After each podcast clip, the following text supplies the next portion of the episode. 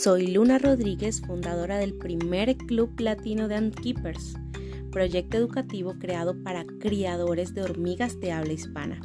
Bienvenidos al podcast Macro Hormigas.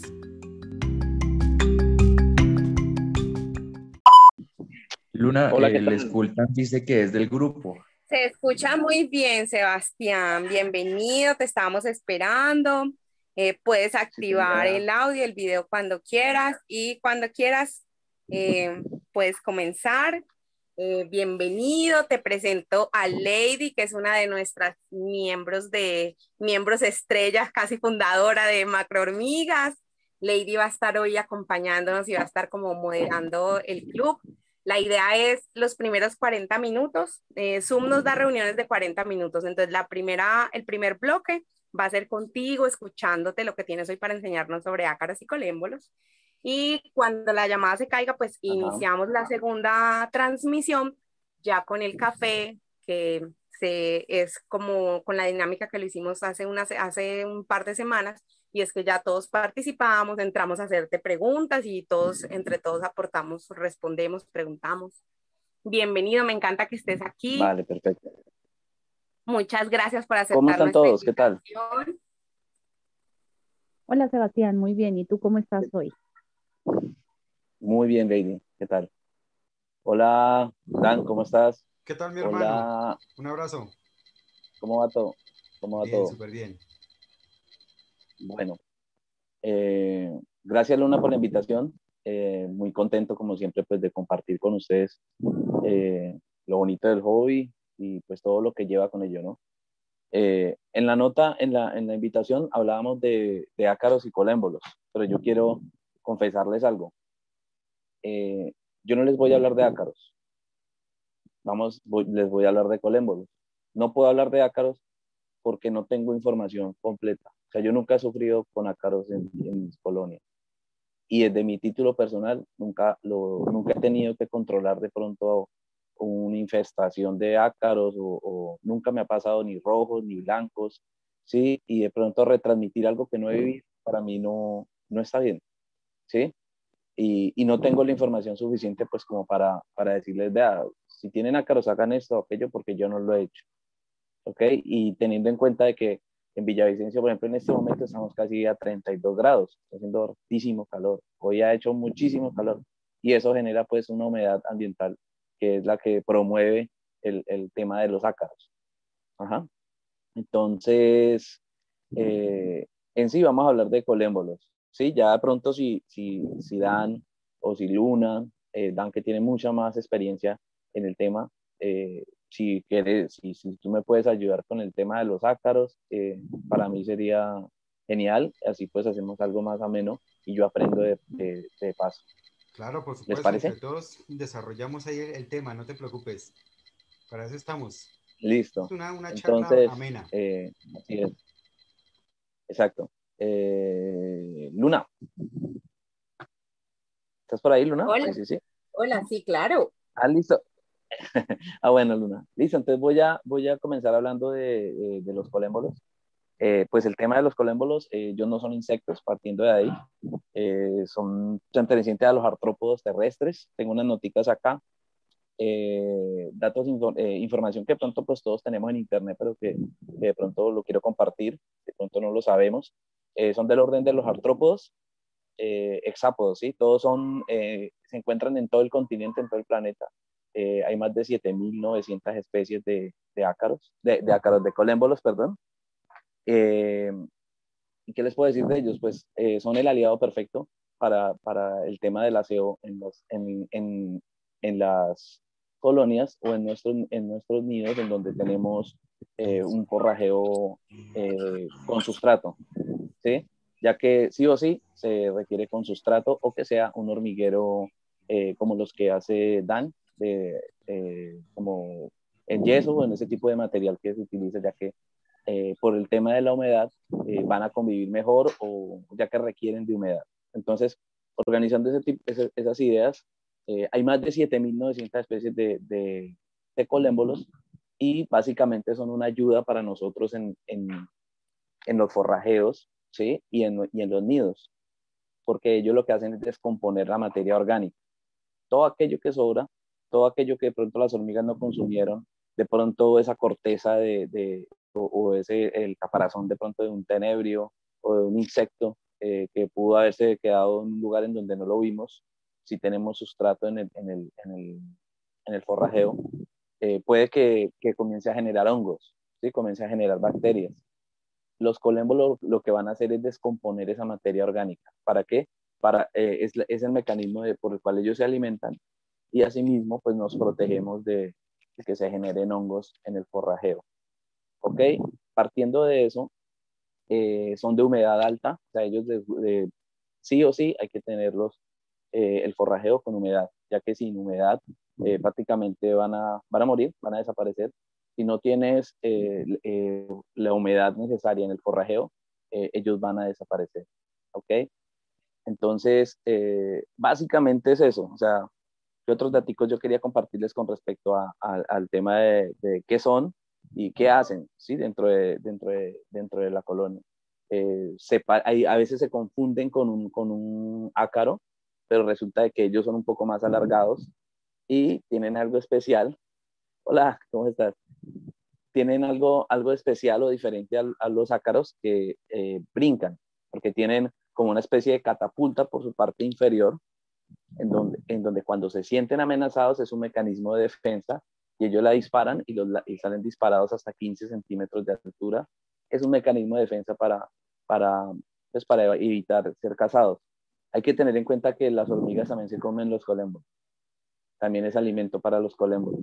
Eh, las especies pequeñas, como Feidole, Solenopsis, eh, algunas Camponotus pequeñas, ellos si agarran un colémbolo se lo comen, porque lo usan como alimento, también es usado como alimento vivo, lo podemos consultar en, en España, en algunos, en algunos canales eh, enseñan cómo, cómo criarlos, ¿sí? y criarlos es muy sencillo. Eh, ya les comento cómo, cómo, se crían o cómo se, cómo se obtienen. Entonces, él, él es un poco más alargado, este animalito no tiene ojos, tiene unos océfalos, tiene en sus antenas, por el cual, eh, y en, en, en, la base de sus antenas, por donde ellos sienten, o sea, prácticamente son ciegos, lo único que hacen es eh, sentir como las hormigas, pero con sus dos antenitas que tienen y asimismo eh, comienzan a, investigar todo, les gusta vivir en grupos, eh, todo lo hacen en grupo, por tanto, son susceptibles para ser cazados, por esta razón tienen ese mecanismo de defensa, ya que 15 centímetros que se lancen a distancia, prácticamente lo que hace eso ya es eh, por ejemplo, si es una hormiga o si es una mantis, o eh, hay especies de, hay, hay eh, criadores de mantis que les dan de comer a los, a los, a, sus mantis o a sus hormigas colémbolos. Entonces, también son alimento vivo, tienen alto grado de proteína, en este momento no tengo el valor, aminoácidos, lípidos, o sea, son un alimento completo para, para las hormigas en el caso de las hormigas pequeñas que los pueden cazar. Pero en el caso de, he visto que odontomacus semiclaustrales de tamaño mediano grande, eh, prácticamente no los tocan. En el caso mío que tengo una, una, una, una colonia de neoponera villosa, eh, yo tengo allí unos colémbolos y ellos ni los ellos, ellos pasan por ahí como si nada al lado de ellas y, ya están acostumbradas y no brincan de veces. A veces cuando brincan se meten en el, en el, en el, se meten en las galerías y todo el tema. Y antes es un beneficio, para nosotros es un beneficio eh, tenerlos allí con nosotros, ya que van a ser eh, como esos, esos, ese, ese, equipo de limpieza para nuestro hormiguero. Listo, entonces eso con respecto a eh, cuál es su función, en sí su taxonomía eh, mostrarla por acá, pues no tengo un, archivo preparado para hacerlo, pero parecen, eh, son más alargados, parecen como, como por decir, eh, como un piojito, un piojito pero, pero blanco, sí, es de color blanco, hay unos blancos, hay unos amarillitos, pero casi todos son blancos, ¿ok? Entonces, ¿cómo los conseguimos? O sea, ¿cómo hallamos o cómo, o cómo encontramos colémbolos? Eh, los colémbolos están en todas partes, pero en especial eh, en, el subsuelo, en el suelo, pero en especial eh, debajo de troncos que están podridos, eh, debajo de piedras en donde se almacena humedad, casi siempre están debajo de madera. Tú, tú vas a un lugar en donde haya tierra, obviamente que ya esté húmeda, tú levantas y vas a ver ahí los colémbolos. Lo que tienes que hacer es simplemente recoger algunos, algunos especímenes, meterlos en, en, un lugar adecuado con esas mismas condiciones. Por lo general se utiliza recipiente plástico. Podemos usar un recipiente plástico, ponemos una capa de, una capa de, de sustrato del que se usa para las plantas y usamos eh, fibra de coco. Ponemos allí, eh, humedecemos, eso sí, hay que mantener húmedo el sustrato, ponemos un, maderito, un pedazo de, palo, lo ponemos sobre el sustrato, inmediatamente ellos van a comenzar a, a, estar allí. ¿Qué les dan de comer? Se les puede dar, se les puede dar de comer cualquier tipo de, cereales, eh, frutas, ¿sí? Eh, un pedacito de fruta, un pedacito de zanahoria, cualquier, eh, esos animales tienen la ventaja de que consumen en sí el tema de, de los hongos, previene, o sea, lo que hacen es descomponer materia orgánica. Básicamente esa es la función de la materia orgánica. Es descomponer materia orgánica y asimismo cuidar nuestros hormigueros. Entonces en sí, esos son los colémbolos. Yo sé que estoy aceleradísimo, no llevo sino como cinco minutos hablándoles de los colémbolos. No llevo sino como cinco minutos, pero, pero es información vital. Hay unas personas que les da miedo poner colémbolos en sus colonias, eh, pero es beneficioso, en especial para las odontomacus, eh, para las siniclaustrales, ya que ellas por lo general eh, dejan mucho residuo o ingresan residuos que a veces abandonan dentro de las galerías, cerca de las setas, y eso genera a veces hongos o se pudre. Entonces, estos animalitos lo que van a hacer es evitar que se generen hongos dentro de la colonia. ¿Ok? en sí, esos, esos, son los colémbolos para nosotros. Entonces, eh, no sé, Luna, eh, quisiera escuchar el tema. Bueno, obviamente vendrán más preguntas, eh, cómo se hacen, cómo se cuidan, perdón, o qué beneficios tienen, ya los comenté, qué podemos hacer con ellos en caso de que se proliferen. por lo general, si tú tienes un espacio reducido para, para, para bajar el, el, el nivel de, de, integrantes, lo que hacemos es bajar el nivel de humedad.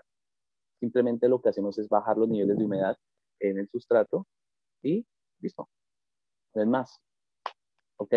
Eh, Luna, de pronto, eh, yo quisiera que de pronto Dani, sí, Dani sí nos puede compartir el tema de los, de los ácaros, porque en realidad yo nunca he tenido ácaros en mis colonias. Sebastián, y, eh, para mí no las alcancé a ver. Eh, no te las, las preguntas. te ayudo. Dice, si consigo unos colémbolos, ¿debo dejarlos en una cuarentena antes de ponerlos a los hormigueros? ¿También transmiten hongos o parásitos? No. Hasta, o sea, todas las, veces que yo los he utilizado o las recomendaciones que se hacen en, en, en, todos los, los canales y, y eh, lo, por lo general uno lo que hace es tenerlos, yo, yo tengo un recipiente con colémbolos, en donde, en donde capturé unos de, un, de una madera en un parque, ¿sí? Y, y, los puse allí y ahí están, pero, pero yo, o sea, en mi caso, yo nunca le, eh, eh, eh, los he puesto en cuarentena o desinfección porque básicamente si los desinfectamos pues morirían. ¿sí? ¿Cómo desinfectamos unos colémbolos? O sea, si el oficio de ellas es evitar bacterias, hongos y descomponer la materia orgánica que está en descomposición, que se está comenzando a descomponer. Antes lo que van a hacer es proteger nuestra colonia.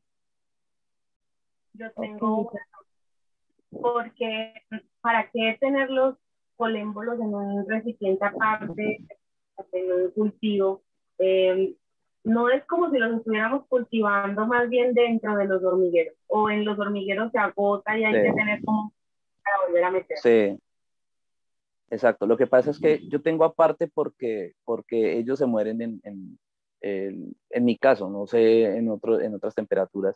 Las temperaturas ideales para ellos son de 24 grados hacia arriba, de, desde 22 a 30 grados, ¿sí? por lo general son, pero están en todo el mundo, están en climas fríos, o sea, las especies de colémbolos ya se adaptaron, eh, básicamente viven hasta en la Antártida, o sea, son, es un animal muy, muy florífero y, y lo que yo hago es tenerlos aparte para tener una reserva de los que yo ya estoy criando y cuando se me agoten, yo cuando yo veo que no hay en el, en el forrajeo, cuando yo pronto muevo que no hay en el forrajeo, yo solo en este momento tengo, tengo una, dos, eh, tres colonias con, con sustrato y yo veo que no hay porque las hormigas se los comen, eh, se mueren. Eh, por lo general, uno, el, en el forrajeo, si ya tiene un sistema de humedad adelante en las galerías o en sus galerías, pues uno por lo general humedece poco el, o se me olvida humedecer el, el tema del sustrato. Entonces pueden eh, morir. O en el caso de que no, sé cómo, no sé cómo funcionen con el tema de la, de la, de la arena artificial, de esta arenita que son de colores, no sé si vivan ahí, porque nunca los he visto eh, que vivan en, esa arena de colores artificial. Eh, pero lo que es sustrato de tierra y, fibra de coco, sí, van bien. Y sí, los crío, los tengo aparte para poder, cuando se me agoten, pasarlos porque se, acaban, se mueren en, la... Eh, se mueren dentro del sustrato, en mi caso, ¿sí? ay, yo tengo el, el internet tan intermitente. Lo importante es que se me ha caído un montón de veces la llamada. La, eh, les pregunto a la comunicación no se ha interrumpido, ¿cierto? No, estamos perfectos, estamos escuchando a Sebastián muy bien. Ah, bueno, eso es lo importante. Sebastián, otra preguntita. Si una persona ya tiene sus migas en, en el hormiguero con sustrato de coco, puede posteriormente introducir los colémbolos o tienen que los antes de hacer la mudanza de la hormigas? No, lo ideal es hacerlo luego. O sea, lo que tú haces es poner un algodón húmedo, ¿sí? De, un algodón húmedo en, en, en donde tienes el, el, criadero de colémbolos, en donde los estás cuidando. Ellos eh, van a subirse el algodón y lo que haces es luego poner ese algodón en tu forrajero ellos van a pasar, ellos van a bajar al, al sustrato. Es la manera como yo lo hago. Sí, porque yo no, yo no quiero pasar sustrato de allá para acá, sino que quiero dejar mi sustrato tal, tal cual como está. Entonces lo que hago es poner algodón allá húmedo, en donde están ellos creando eso. Ellos se van a subir y luego pongo el, el, el algodón allí y dejo que ellos se bajen a la velocidad que ellos quieran. Sebastián, tenemos, eh, quiere hacerte una pregunta, entonces le vamos a dar la palabra. Bueno. Vale.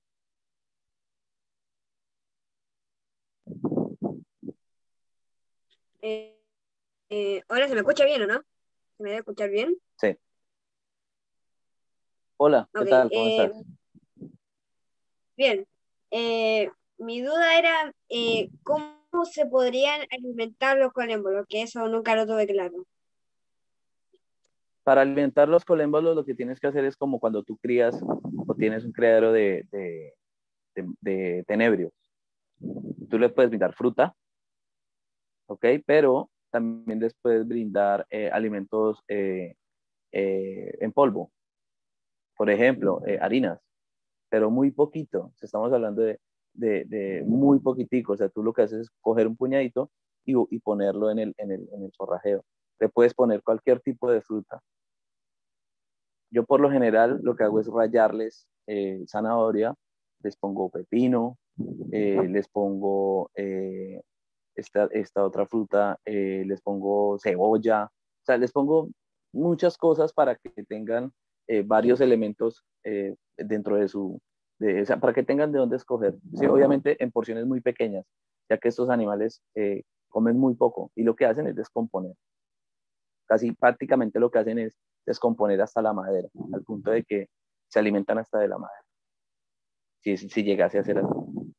Porque tú te imaginas debajo de una roca de que ellos de qué se alimentan en, el, en, el, en, la, en la naturaleza, de las raíces del pasto, de las raíces de las plantas que están cerca ellas, ellos toman ese, ese, eh, esas raíces y lo que hacen es eh, alimentarse del pasto que se está descomponiendo. O sea, básicamente todo es de origen vegetal, lo que, lo que consumen.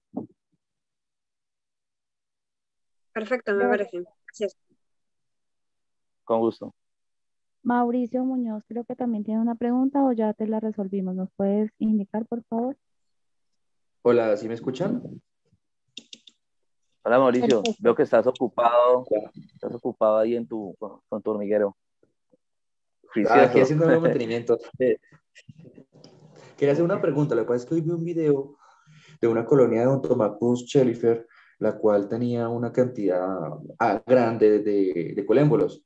Yo tengo una duda, por, por eso no he comenzado con este tema con los terrarios. ¿El exceso de colémbolos puede provocar eh, de pronto que ataquen las larvas o los capullos con falta alimento? Bueno, eso, ese tema yo lo estuve consultando antes de, antes de, de, de, venir acá. ¿Por qué? Porque en mi caso, eh, a mí no, eh, eh, las cantidades no se me han excedido nunca. ¿Ok? pero si llegase a pasar así, no hay registro de que, de que obviamente uno los ve dentro de las galerías y ahí andando dentro de, dentro de la prole, mira, ¿será que llegará al punto en el que se alimentan de, de, la, de la prole de la colonia? Pero si tú les tienes alimentos, si tú les tienes eh, afuera, si ya es una colonia grande, la cantidad de, la cantidad de basura que va a salir es altísima. Eh, las, las, cadáveres de tu misma colonia, eh, todo lo que, lo que tú le pones a la colonia, en caso de las semiclaustrales, va, teniendo claro eso. Porque ellas por lo general dejan mucho residuo, no sé si lo han notado, que a veces hasta se comen solo la mitad y sacan al basurero eh, sacan al basurero eh, un tenebrio a la mitad o a veces solo el, el, cascarón. Entonces, si, si, estamos, así como estamos alimentando a la colonia, así mismo se van a alimentar ellos de toda esa materia orgánica.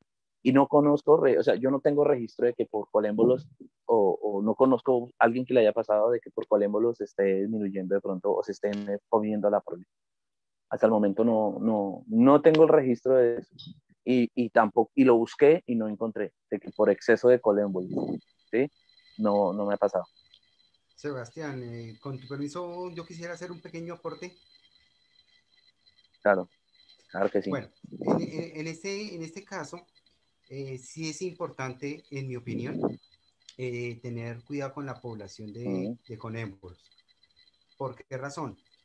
toda sociedad en la naturaleza o, o, toda simbiosis que hace la naturaleza eh, lo importante para que funcione correctamente es que tiene que haber equilibrio.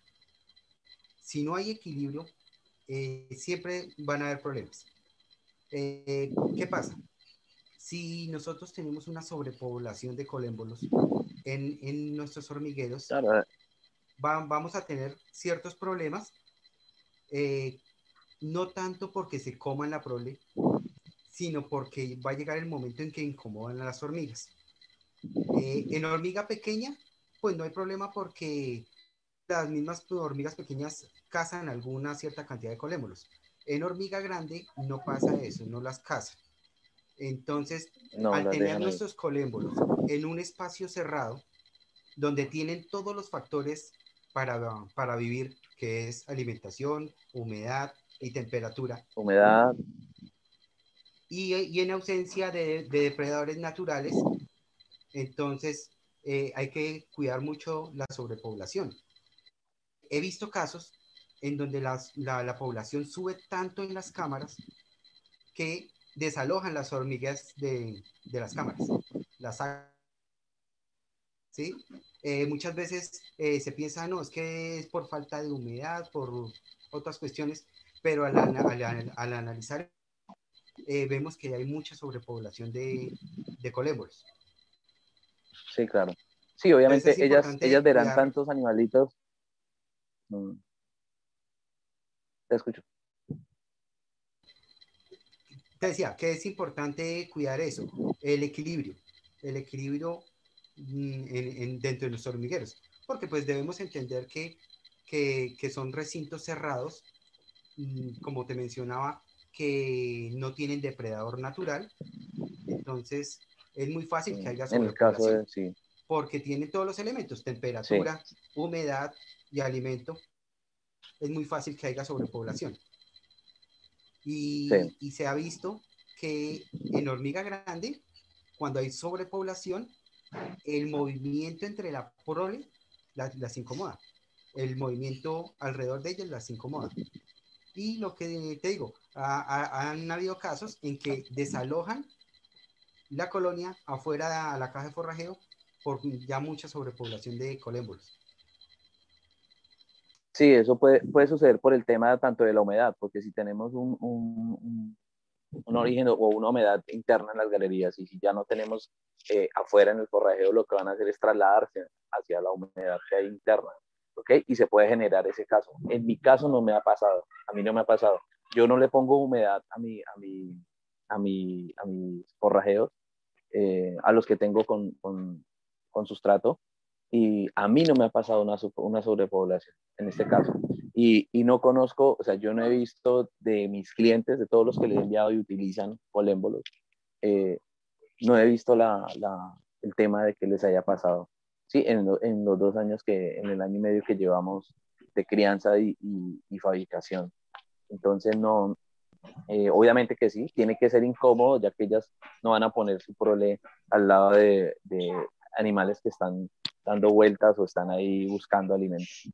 Claro que sí, es un, es un buen dato. Entonces es un tema, eh, ahí es donde entra el tema de la controversia, ¿los pongo o no los pongo?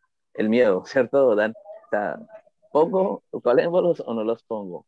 ¿Sí? Eh, el tema del control, el tema del control de ellos es simplemente la humedad, porque tú no vas a dejar de, de, de alimentar tus hormigas.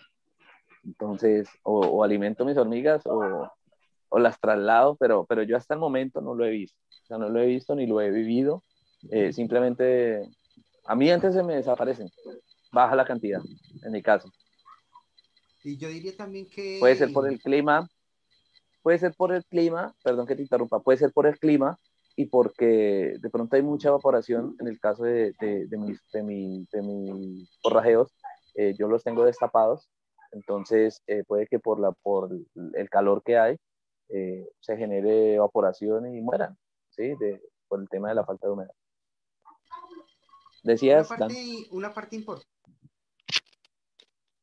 sobre la población también es la parte del alimento, ¿sí? Eh, mm. ¿Cómo? Pues no sobrealimentar las colonias. Porque es que muchas sí. de las veces, y todo, y todo empieza es por, por ese problema. Si yo como criador no, no alimento bien a mis amigas, sino la sobrealimento, van a haber muchos desechos. Al haber muchos desechos, pues hongos, va, lógicamente va a empezar a haber hongos y va a haber la necesidad de colocar eh, colémbolos. Sí. Entonces, y si al colocar los colémbolos sigo insistiendo en sobrealimentar mucho, eh, pues va a haber mucho más alimento es para inevitable. los colémbolos y, y, ahí va a haber aumento en la población. Es inevitable, sí. Eh, Dan, ya que estamos acá, eh, pues nos quedan 10 minutos de, charla. Yo quería que, que, nos compartieras el tema de si lo puedes hacer, no sé, me atrevo a decirlo, el tema de, tu experiencia con Acaro, ¿sí? Porque yo no la tengo, ¿sí? Y qué nos puedes sugerir y pues para aprender entre todos aquí el tema. Me gustaría. ¿Sí nos puedes brindar esa información? Claro, por supuesto. Bueno, eh, inicialmente en el tema de los ácaros hay que entender que estos animalitos son parásitos. Eh, ¿cómo, ¿cómo, cuidamos de que de, de, nuestras colonias no tengan ácaros? ácaros? Perdón. Siempre revisando el alimento que le damos, porque es muy fácil que, que el ácaro venga en el alimento que le damos. Muchas de las veces en, la, en nuestros cultivos de tenebrios, por cuestiones de humedad, eh, se crean ácaros, ácaros blancos. Al no darnos o no fijarnos que tenemos ácaros, al darle el tenebrio, estamos pasando de los cultivos a los hormigueros, eh, los ácaros. Y los ácaros son unos parásitos que se reproducen muy, muy, muy rápido. Cuando hay aumento en la población de ácaros en un hormiguero, eh, vienen los problemas, porque ellos sí consumen las larvas, ellos sí atacan la prole. Entonces, eh, en el caso de ácaros blancos, ¿no? Porque tenemos varias especies de ácaros. Tenemos ácaros rojos, que ellos se alimentan directamente de, los, de, de las hormigas, se les pegan y empiezan a, a, succionar los fluidos de las hormigas. Y sí, tengo entendido que tengo entendido que se alimentan de, directamente de la linfa de, la, de, la, de las hormigas. Se alimentan directamente de, como... Eso es lo que tengo entendido que, que lo hacen, los rojos. Ellos se, se, pegan al exoesqueleto, lo perforan y empiezan a succionar eh, los fluidos. Para que todos nos entiendan, eh, fluidos corporales de la hormiga hasta que las debilitan y las matan. Eh, una infección de ácaros rojos en una colonia básicamente la está matando en un mes. Entonces, es de tener mucho cuidado con, con estos, con estos ácaros.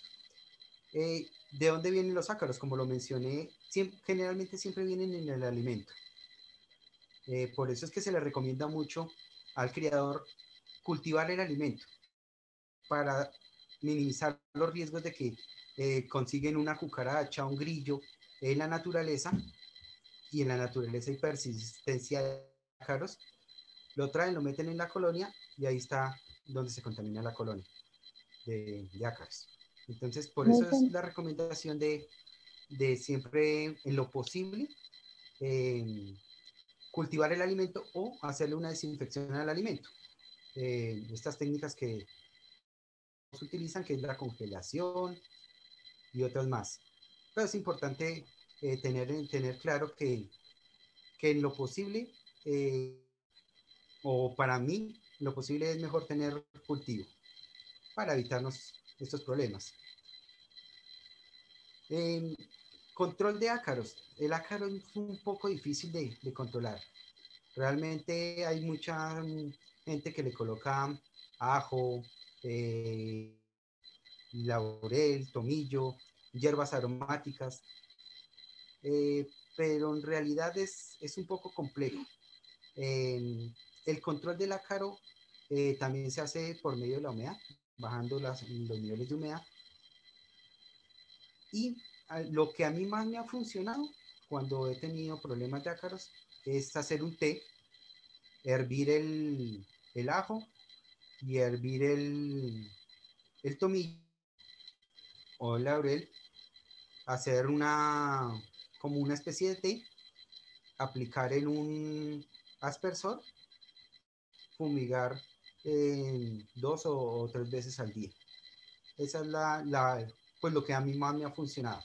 Colocar el ajo dentro de la caja de forrajeo o colocar las, las, hierbas en la caja de forrajeo no, no, me ha funcionado mucho, en realidad. Tenemos una pregunta también de Sultan, entonces eh, prosigue a hacerla, por favor. Eh, mi duda con los de colémbolos es disminuir la humedad. ¿No le afecta a nuestra hormiga la disminución de esa humedad? Bueno, ¿sí? Todo depende de la infestación como tal que tengamos en nuestras colonias. Si no es mucha, podemos bajar un poquito el nivel de, humedad y hacer estas aspersiones con, con este té de, ajo y, hierbas que a pesar de que, de que trae esos componentes disueltos en el agua, sigue siendo humedad. Entonces eso le aporta la humedad a la hormiga que necesita, la humedad de esta. Pero entonces incomoda a los, a los ácaros, porque es que no, no es que los se exterminen, sino que se incomodan y se, va, y se ahuyentan. Porque todo control que se le hace no es para exterminarlos, sino para ahuyentarlos de nuestros hormigueros o nuestras colonias. Bueno, yo tengo una pregunta también sobre los ácaros. Eh, por ejemplo, en mi caso, yo siempre congelo todos los alimentos. Yo nunca le doy alimentos pues capturados en la calle, ni los cultivo yo tampoco. Están congelados por semanas. En ese caso, es absolutamente imposible que les dé ácaros a mis hormigas, eh, a las claustrales y a las semiclaustrales, o habría otra forma de, de, de traer los ácaros a los hormigueros. No, básicamente después de que haya un proceso de congelación no, no hay posibilidad de que sobrevivan los ácaros. O básicamente que ningún ser vivo, después de, un prolongado de, congelación, no, no hay manera. Eh, Pero no llegan, por ejemplo, por el polvo, por el ambiente o no sé, por arte de magia. Eh, no hay ninguna forma de que lleguen solo por los alimentos. De pronto, eh, Luna, de pronto lo, lo, pienso de esa manera. Yo siempre lo hago. yo cada vez que utilizo las pinzas, para brindarles alimento, eh, yo les pongo alcohol. O sea, yo, yo intento desinfectar lo más que pueda cuando tengo, voy a, voy a ingresar algo a la colonia. Okay, tanto yo también utilizo, yo utilizo vinagre todo el tiempo, pero yo creería que por el medio de las pinzas nos podría dar un virus, una bacteria, un hongo, pero yo digo ácaros. ¿Cómo más podrían llegar ácaros al hormiguero que no sea por alimento? Por la reina, me acabo de contestar en eso. No, pero, ah. pero por la reina ya sería desde el inicio. Ajá. Pues llegan al hormiguero, ¿no? Pues es la pregunta que está haciendo Luna. Y Sí, porque, porque, por ejemplo, yo puedo poner la pinza sobre, sobre la mesa y resulta que en esa mesa eh, se puso algún elemento que, que tenía ácaro. ¿Sí? Eh, puede ser una prenda, un, un húmedo o, no sé, o sea, comida, pero un plátano o algo que venga de afuera que tenga los ácaros. Y yo utilicé la pinza y pues obviamente los pasé para allá. Pienso que sería como la única forma porque, porque lo que dice Dan es, es, para mí es total, o sea, la congelación es lo mejor brindar los alimentos congelados es lo mejor, ya que estamos eliminando una depuración total. En lo que nos dice Sebastián, tiene mucha razón. Eh, hay muchas maneras de, de, que los ácaros eh, lleguen a nuestras casas. Eh, como, como sí, por ejemplo, perdón que te interrumpa, Dan. Perdón que te interrumpa. Quiero, quiero hacer este pedazo. Por ejemplo, nosotros, nosotros tenemos nuestra cama, las almohadas hay una, ahí en nuestras almohadas hay ácaros. Sí, a eso voy. Y vivimos con ellos. Nosotros, nosotros tenemos ácaros prácticamente eh, sobre nuestro cuerpo, sin verlo. Sí, eh, porque hay, hay, distintas, hay distintas especies. O sea, eh, en los ácaros hay como 100.000, me parece que son, de, de género. Son 90.000, algo así. Son muchísimas, son muchísimas especies, más pequeñas, más grandes. Eh, de pronto la que, esa especie que, ingresa a los hormigueros, que por lo general, creo que un 90% es por el alimento vivo, ¿sí? por el origen del alimento vivo, pero desde donde nos lo vendieron, desde donde, lo criaron, es que se ingresa ese tipo de ácaros, porque nosotros en nuestras camas, en nuestras cobijas tenemos ácaros, todo el tiempo. lo que nos dice Sebastián es muy cierto. Y eso era pues, a, comentar, ¿no? Eh, hay, hay, muchas especies de, de ácaros. Eh, inclusive uno en el transporte público, eh, cuando están con personas, esas personas le están pasando ácaros a uno y uno los lleva a la casa. Lo que pasa es que en, en cuestión de hormigas, esa, esas especies que atacan las hormigas básicamente siempre eh, lo que dice Sebastián es muy cierto, básicamente todo es por alimentación.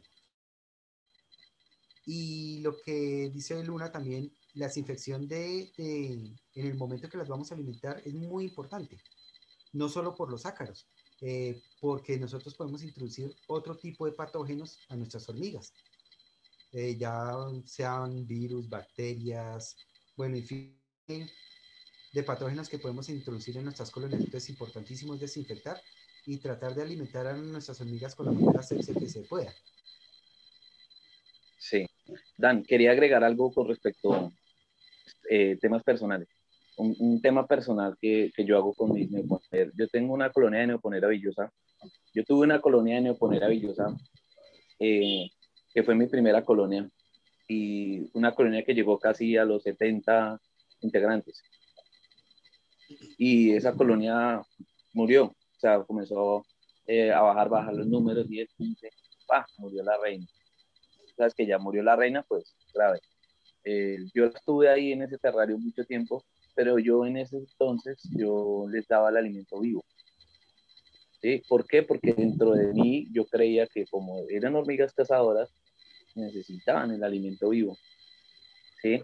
En este caso, yo volví a, conseguir, eh, eh, llegó a mí una reina de nuevo de Nueva Villosa, ya, ya está creciendo, pero yo, yo le brindo eh, microgritos, eh, palembus congelados, o los congelo, luego los dejo que se aclimaten y ahí sí los pongo dentro de la... Yo tengo hasta un recipiente, una, una, tacita que siempre está ahí dentro, para, para dentro, de la misma nevera, para que, para, para que no se me contamine de nada. Y cuando lo pongo para alimentarlos a ellos, esa zona en donde yo pongo ese platico, yo ya le he aplicado alcohol. O sea, lo hago de esa manera porque para mí fue lo de la pérdida de la colonia fue, fue tremendo. Entonces aprendí de que así sean cazadoras, hay que darles grillos o hay que darles la comida congelada.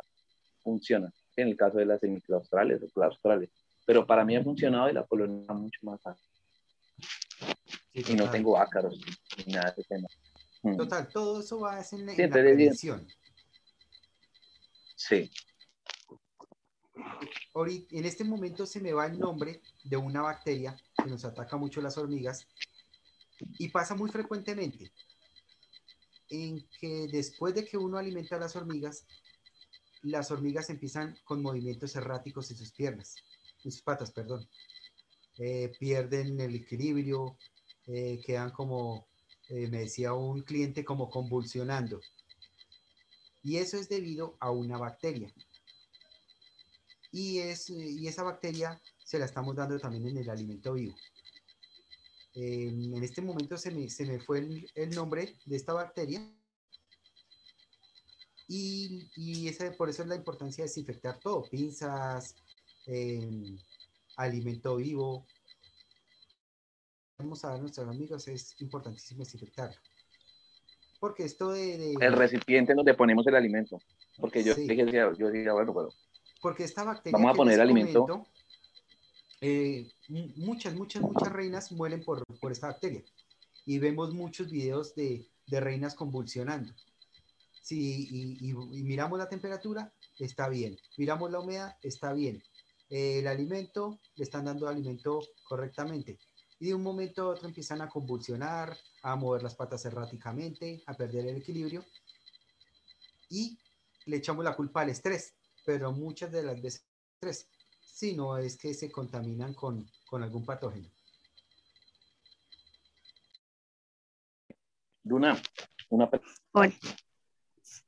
Hola, cuéntame. Eh, yo quiero saber cómo tú haces para abrir un grillo por la mitad. Todo el mundo me pregunta. A ver, yo tengo todos mis alimentos congelados. Pequeña motosierra. yo tengo todo, yo compro los alimentos, eh, por ejemplo, esos grillos me los mandaron de por allá de tu tierra, creo que es que vive este chico. Él me mandó 150. En el momento que llegan, yo ni siquiera destapo la caja donde vienen. Yo la meto al congelador. La caja grande en la que vienen. Ellos se mueren, se duermen a los dos días por ahí, saco la caja y ya cojo cada grillito, y lo echo en un frasquito de esos de cola granulada y pues descarto el sustrato con el que venían inicialmente. Y cuando voy a alimentar a las hormiguitas, eh, soy muy cuidadosa, eso sí, el único cuidado que hay que tener cuando se congelan los alimentos es no dejarlos descongelar, o sea, por ejemplo, sacar ese tarrito de cola granulada con todos los grillos mientras los corto, los sirvo y luego meterlo al congelador, no, porque ahí es donde puede ocurrir contaminación porque estamos rompiendo la cadena de frío. El único cuidado que hay que tener es ese. Entonces yo voy a alimentar las hormigas, destapo el tarro de los grillos, rapidito saco los cuatro grillos que necesito y meto el otro el frasco al congelador con los demás grillos. Entonces estos cuatro grillos que yo utilizo los cojo con una pinza y los corto a lo largo, desde la cola hasta la cabeza, por la mitad. Y le doy una mitad a una colonia y la otra mitad a la otra colonia, porque mis colonias son muy pequeñas. La que más tiene de las hormigas grandes, la que más tiene tiene 50 y de las crematogaster, la más grande tiene como 100. Entonces, con medio grillo les sobra. Entonces, yo lo que hago es eso, lo parto a lo largo y ya con un alfiler congelado, totalmente, sí. Y ya con un alfiler ah, lo pego al FOMI con un alfiler y ya se los pongo así congelado a las hormigas y ellas empiezan inmediatamente a consumirlo. O sea, ya ellas eh, a medida que se va derritiendo el, el, grillo, ellas se van tomando el caldito, pero yo todo el proceso lo hago con el grillo congelado. O la dubia, o lo que les vaya a dar, el molito, la sofoba, todo siempre lo hago así. Exactamente lo que te dije, lo hago con todo lo que tengo congelado. Tengo insectos congelados hace más de dos meses ahí. Mm, qué chévere. Sí, No, en mi es. caso, en mi caso sí me toca a diario casi unos 15, más o menos. 15 grillos, 10 a Dios 15 mío. grillos. Dios. Y exacto. Entonces, pero no, yo los pongo así a los alba, yo, yo los, los dejo, los dejo descongelarlos y les voy a dar y tac, los pongo ya, ellos, ellos harán no se los abres. No, no, no lo hago, Ah, no lo hago. yo sí porque, o sea, desperdiciaba mucho el insecto. Lo que me di cuenta es que lo desperdiciaba mucho porque ellas solo alcanzaban a comer. Las mías son camponotus, ellas no son tan, no, no están tan armadas para abrir a esos exo- exoesqueletos tan duros. Sí, Entonces, si yo lo partía a la mitad, no a lo largo, sino a lo ancho, solo se tomaban los juguitos que salían ahí y todo el resto del grillo se perdía. Ajá. Entonces, cuando me di cuenta de eso, fue que los empecé a abrir todos a lo largo, todos. Ah, bueno, una, una observación que quería hacer acerca de lo de las pinzas. Es muy importante no solo desinfectar las pinzas cuando vamos a comenzar a alimentar, no, sino entre una colonia y otra, porque Sí, podemos tener en algún momento alguna infección, bacteria, enfermedad, lo que sea, en una colonia. Y si no desinfectamos las pinzas, los platos y todo, entre una alimentación de una colonia y otra, lo que podemos hacer es que en cualquier momento perdamos todas las colonias al mismo tiempo. sí. Otra O, o- o- o los, recomendación, o los, los, perdón que te interrumpa, o los copitos, si vamos a limpiar un tubo de ensayo, utilizar uno por tubo. Claro, lo, eso sí lo respeto todo el tiempo, sí. Y no funciona, o sea, es lo correcto, sí, y, y en pro de que, de que la reina esté sana. Bueno, y otra cosa que también recomiendo yo eh, es utilizar, a ver, em, yo soy ingeniera de alimentos. En, en ingeniería de alimentos le llamamos contaminación cruzada. En las industrias de alimentos, cuando tú utilizas un utensilio para eh, tener contacto con una materia prima en proceso, eh, no utilizas ese elemento para un producto terminado o para un producto que ya está empacado o, o que va para empaque. Entonces, ese concepto yo lo aplico con las hormigas. ¿Qué hago? Yo tengo dos pinzas. Entonces, por ejemplo, cuando voy a alimentar a las hormigas, tengo una pinza con la que saco todos los insectos que ya están descompuestos o los, los que ya, lo que sobró, las sobras de alimentos, con esa pinza. Y tengo la otra pinza que es para poner los insectos nuevos o los bebederos nuevos. Entonces, con una pinza sacas porque ese alimento que estás sacando ya está descompuesto, ya puede tener una bacteria, un virus, lo que sea. Entonces, ya está en, en proceso de descomposición. No con la misma pinza que sacas ese insecto vas a meter el insecto limpio. Entonces, eso también lo aplico y también lo recomiendo. No hacer contaminación Súper. cruzada, que sería ese caso. Eh, Luna, eh, estamos, eh, ya tenemos casi 50 minutos, ¿cierto? Aquí reunidos. Ya hemos pasado. Para esta, ya te digo, para esta van, no, van 19 minutos y medio, se corta a los 40, ya Sí. cuando se corta ya se acabó el club. Y nos vemos en 15 días. Nos quedan 20 sí, minuticos. eh, me gusta este tema, me gusta este tema de, de compartir entre nosotros. Eh, obviamente que, que, pues, que los espectadores se realicen preguntas, eh, estando Da- Dan acá con nosotros, que, que tiene tanta experiencia. Eh, obviamente en, en ocho días voy a conectar. Y, Lo estamos haciendo cada conectado 15. Un cada sábado 15 días, sí, un perdón. sábado no, un sábado sí. Entonces, lo estamos haciendo así por Zoom porque es chévere que todos participemos, aportemos. eh, y lo estamos transmitiendo en vivo por el canal de YouTube para que nos quede ahí grabados para las personas que no puedan entrar. Ok. Sí, hay personas que de pronto no tienen acceso a Zoom o no, o no- bueno, por Sí, ciertas cosas no lo pueden hacer, ya lo verán. luego. sí, sí, Yo sí. considero que, eh, eh, pues, para mí eh, ha sido un- un- una charla muy chévere porque compartimos nuestras vivencias desde el punto de crianza, eh, de cuidados, eh, de lo que hacemos que, que, todo se aprende. Día a día aprendemos más con el tema de, de los cuidados, ¿sí? Y, y pues el, esta reunión es el aporte chévere, pues porque nos estamos reuniendo entre todos para, para, pues para disfrutar del hobby, es lo que yo siempre les digo a todos mis, mis amigos o, compañeros de hobby. El objetivo es pasarla bien y, pues disfrutar y ver a nuestras colonias crecer sanas. Eso es lo más bonito. Fue lo que me enamoró a mí del hobby. Sí, y algo que yo amo mucho del club, de los integrantes del club, es que siempre están como con el hambre de enseñar, no solo de aprender, sino de enseñar. Mira que siempre que alguien pregunta algo en el grupo, todos le respondemos. Eh, eso es, y, en este espacio también, también se ve eso, que pues que compartimos y, ninguno es como, no, yo no les enseño porque yo quiero tener la colonia más grande. No, eso no lo, no lo tenemos en el club. Eso es muy, muy chévere. Mauricio, dale, activa el micrófono cuando quieras. Que tienes la manito levantada. Actívalo cuando quieras. Yo tengo muy, muy buena memoria con el tema del hobby. Recuerdo que Dan subió un video de hace un tiempo, una reina que tenía un ácaro rojo. Lo que no me acuerdo es si el video trataba de mostrar el ácaro o operación para quitar, para quitar el ácaro. No me acuerdo de esa parte.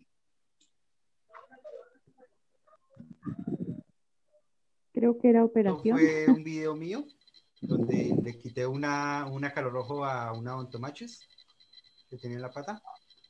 ¿No sería ese? ¿Y cómo hiciste, por Dios, bendito? Eso fue una cirugía muy delicada. Claro. ¡Qué pulso! Me tocó quitárselo con un alfiler. Eh, la coloqué entre algodón y lo presioné un poquito dejándole la patica por fuera. Para mantenerla quieta. Sí, con el alfiler lentamente ir eh, molestando y molestando el ácaro, porque ellos se aferran muy duro, hasta que llegó el momento en que se lo pude retirar. Entonces, ¿Y congelaste la hormiga o no? ¿Cómo? ¿Congelaste la hormiga? No. No, realmente nunca, nunca he hecho ese, esa técnica de congelación Mm, siempre me ha dado como es cierto preguntar yo también. nervios. Entonces nunca lo he hecho de congelar las hormigas, nunca. Ay, yo, sí lo he hecho. Es peligroso. No, yo lo he hecho y nunca me ha pasado nada. claro que yo, yo abro el congelador y vuelvo y lo cierro y lo abro y lo cierro. Cuando apenas veo que medio están cayendo, pues la saco. Porque me da miedo. Una vez que hice una adopción. Con medio segundo que te pases de más. Te mueres. Yo también. Yo, también lo hice para una adopción y no le pasó nada a las obreritas. Eh, o sea, yo le fui entregando cada obrerita a la reina que las iba a recibir. Le entregué como seis obreritas, pero después la reina se las comió al tiempo. Eh, Mauricio, también hiciste una adopción de esa forma, ¿cierto?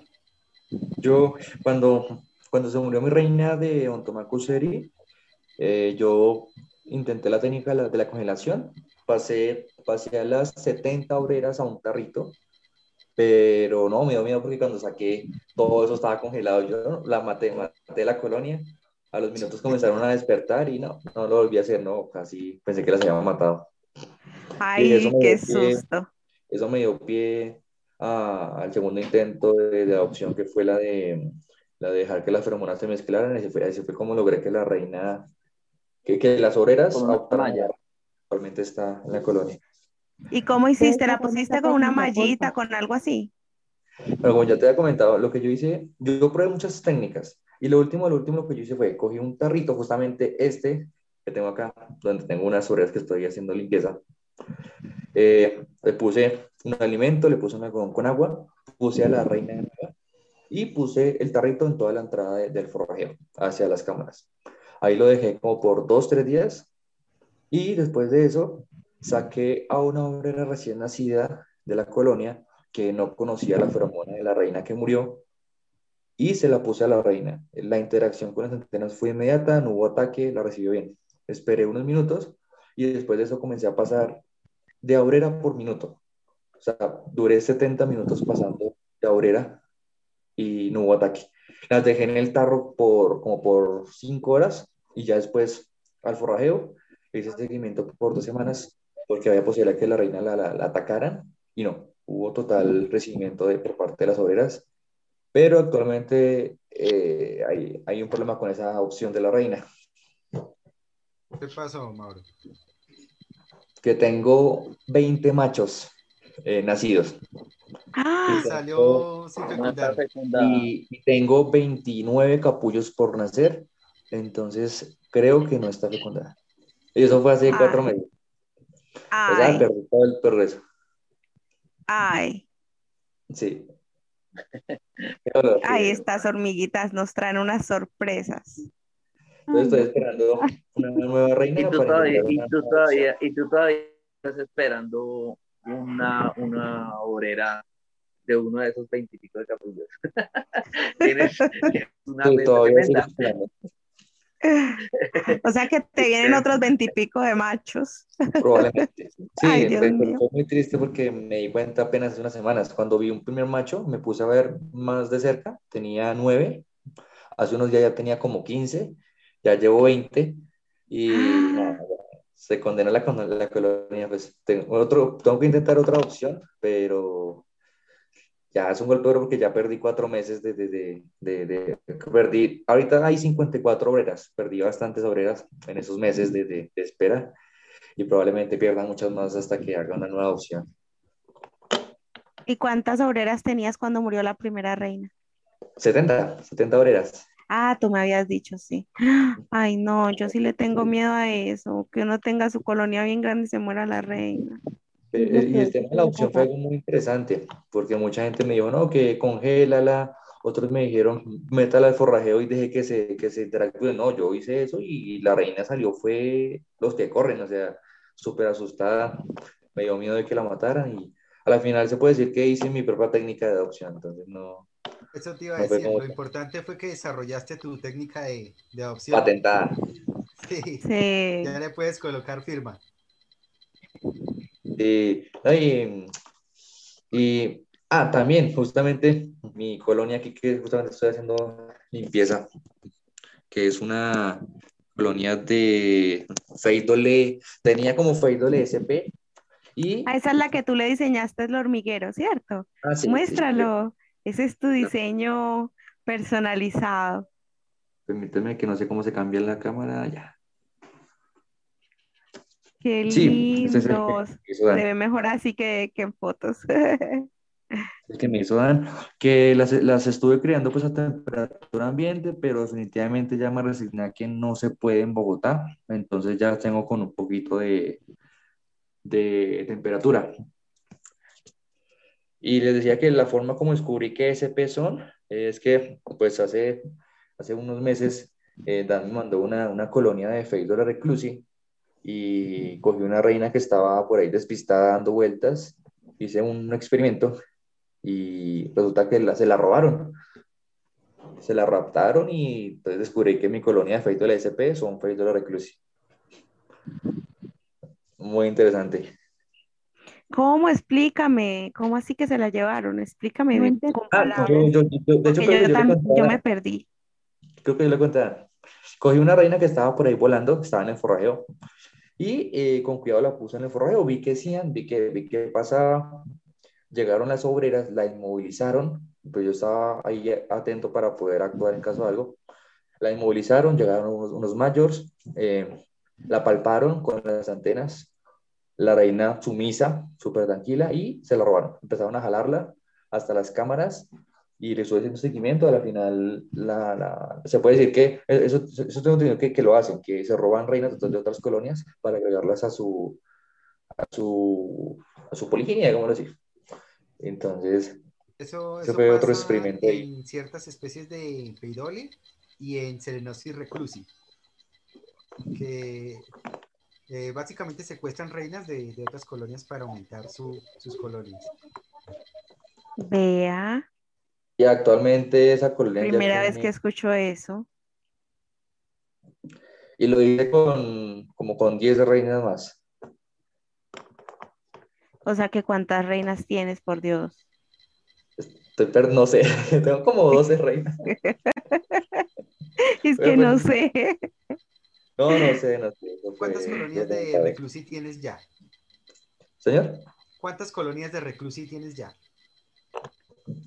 No, tengo solo una, la, la que tú me mandaste, al final pues hice este experimento y dejé una mini colonia en la cual le doné a un chico aquí en Bogotá que estaba comenzando pues como por, o sea, como Ah, sí, por no matar yo, tampoco la colonia. yo me acordaba que tú también tenías otra, otra reclusi en, en, cuando hacía los módulos pequeñitos de especies pequeñas. Ah, ok, eh, esa salieron. colonia, ¿cómo? Cuando saqué los primeros eh, modulares para mi hijo, que tú me compraste uno,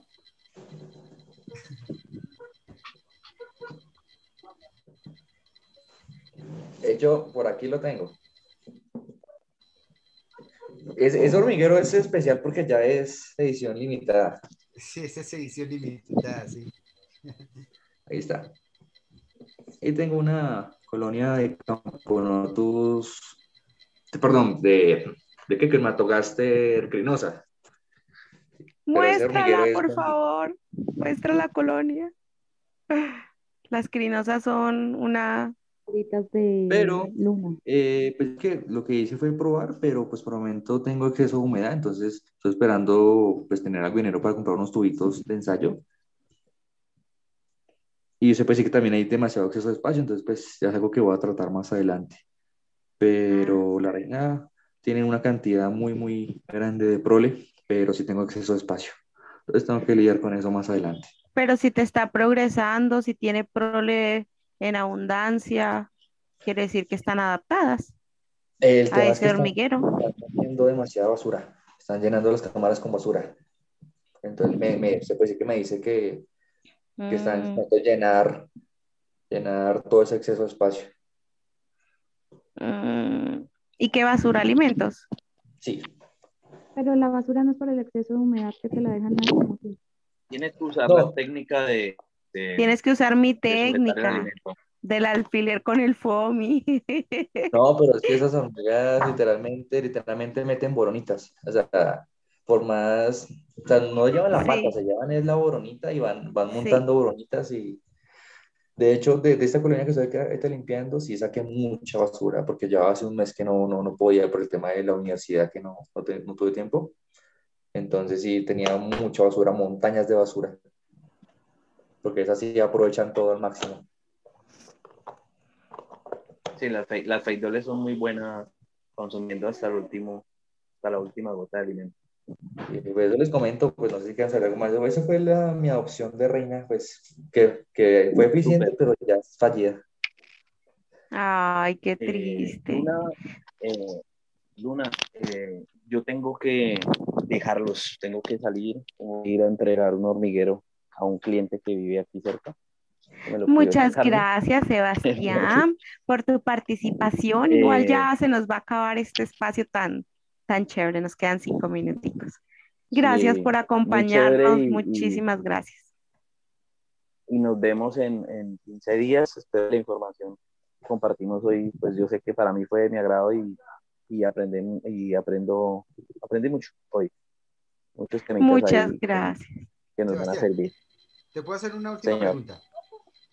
Señor, En tu región, ¿cuál es la, la hormiga que tú dirías que es como la más representativa o la más común allá en tu región?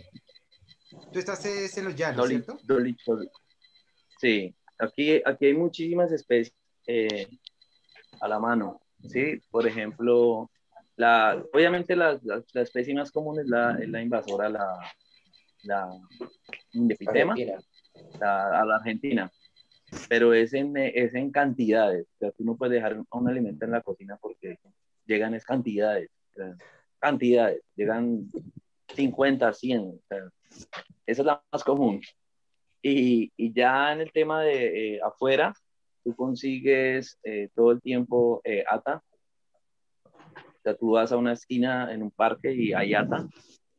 y también hay mucho, mucho, muchas eh, dolicho, eh, dolicho, dolichoderos bispinosos. Hay mucha dolichoderos. ¿sí? Aquí hay mucha, mucha dolichoderos y muchas especies arbóreas.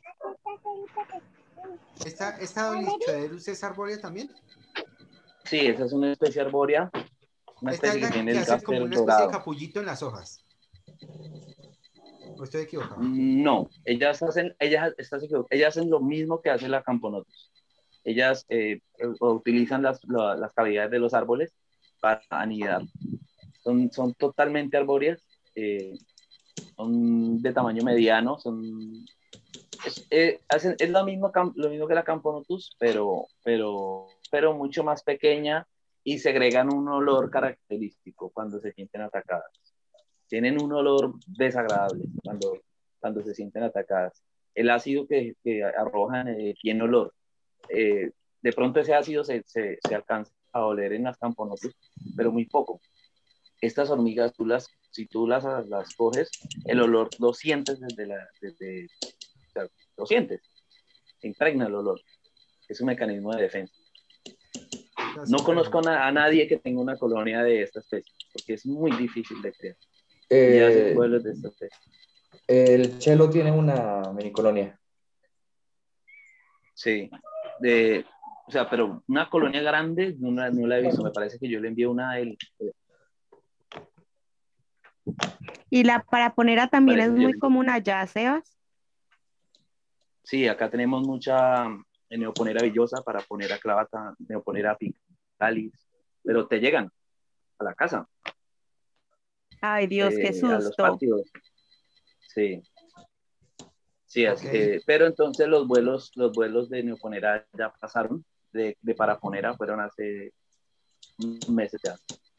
Eh, hace unos tres meses fueron los vuelos de neoponera. Eh, digo, de paraponera clavata. Sí, pero eh, también es una especie muy difícil. Eh, yo capturé en el, yo capturé como unas seis.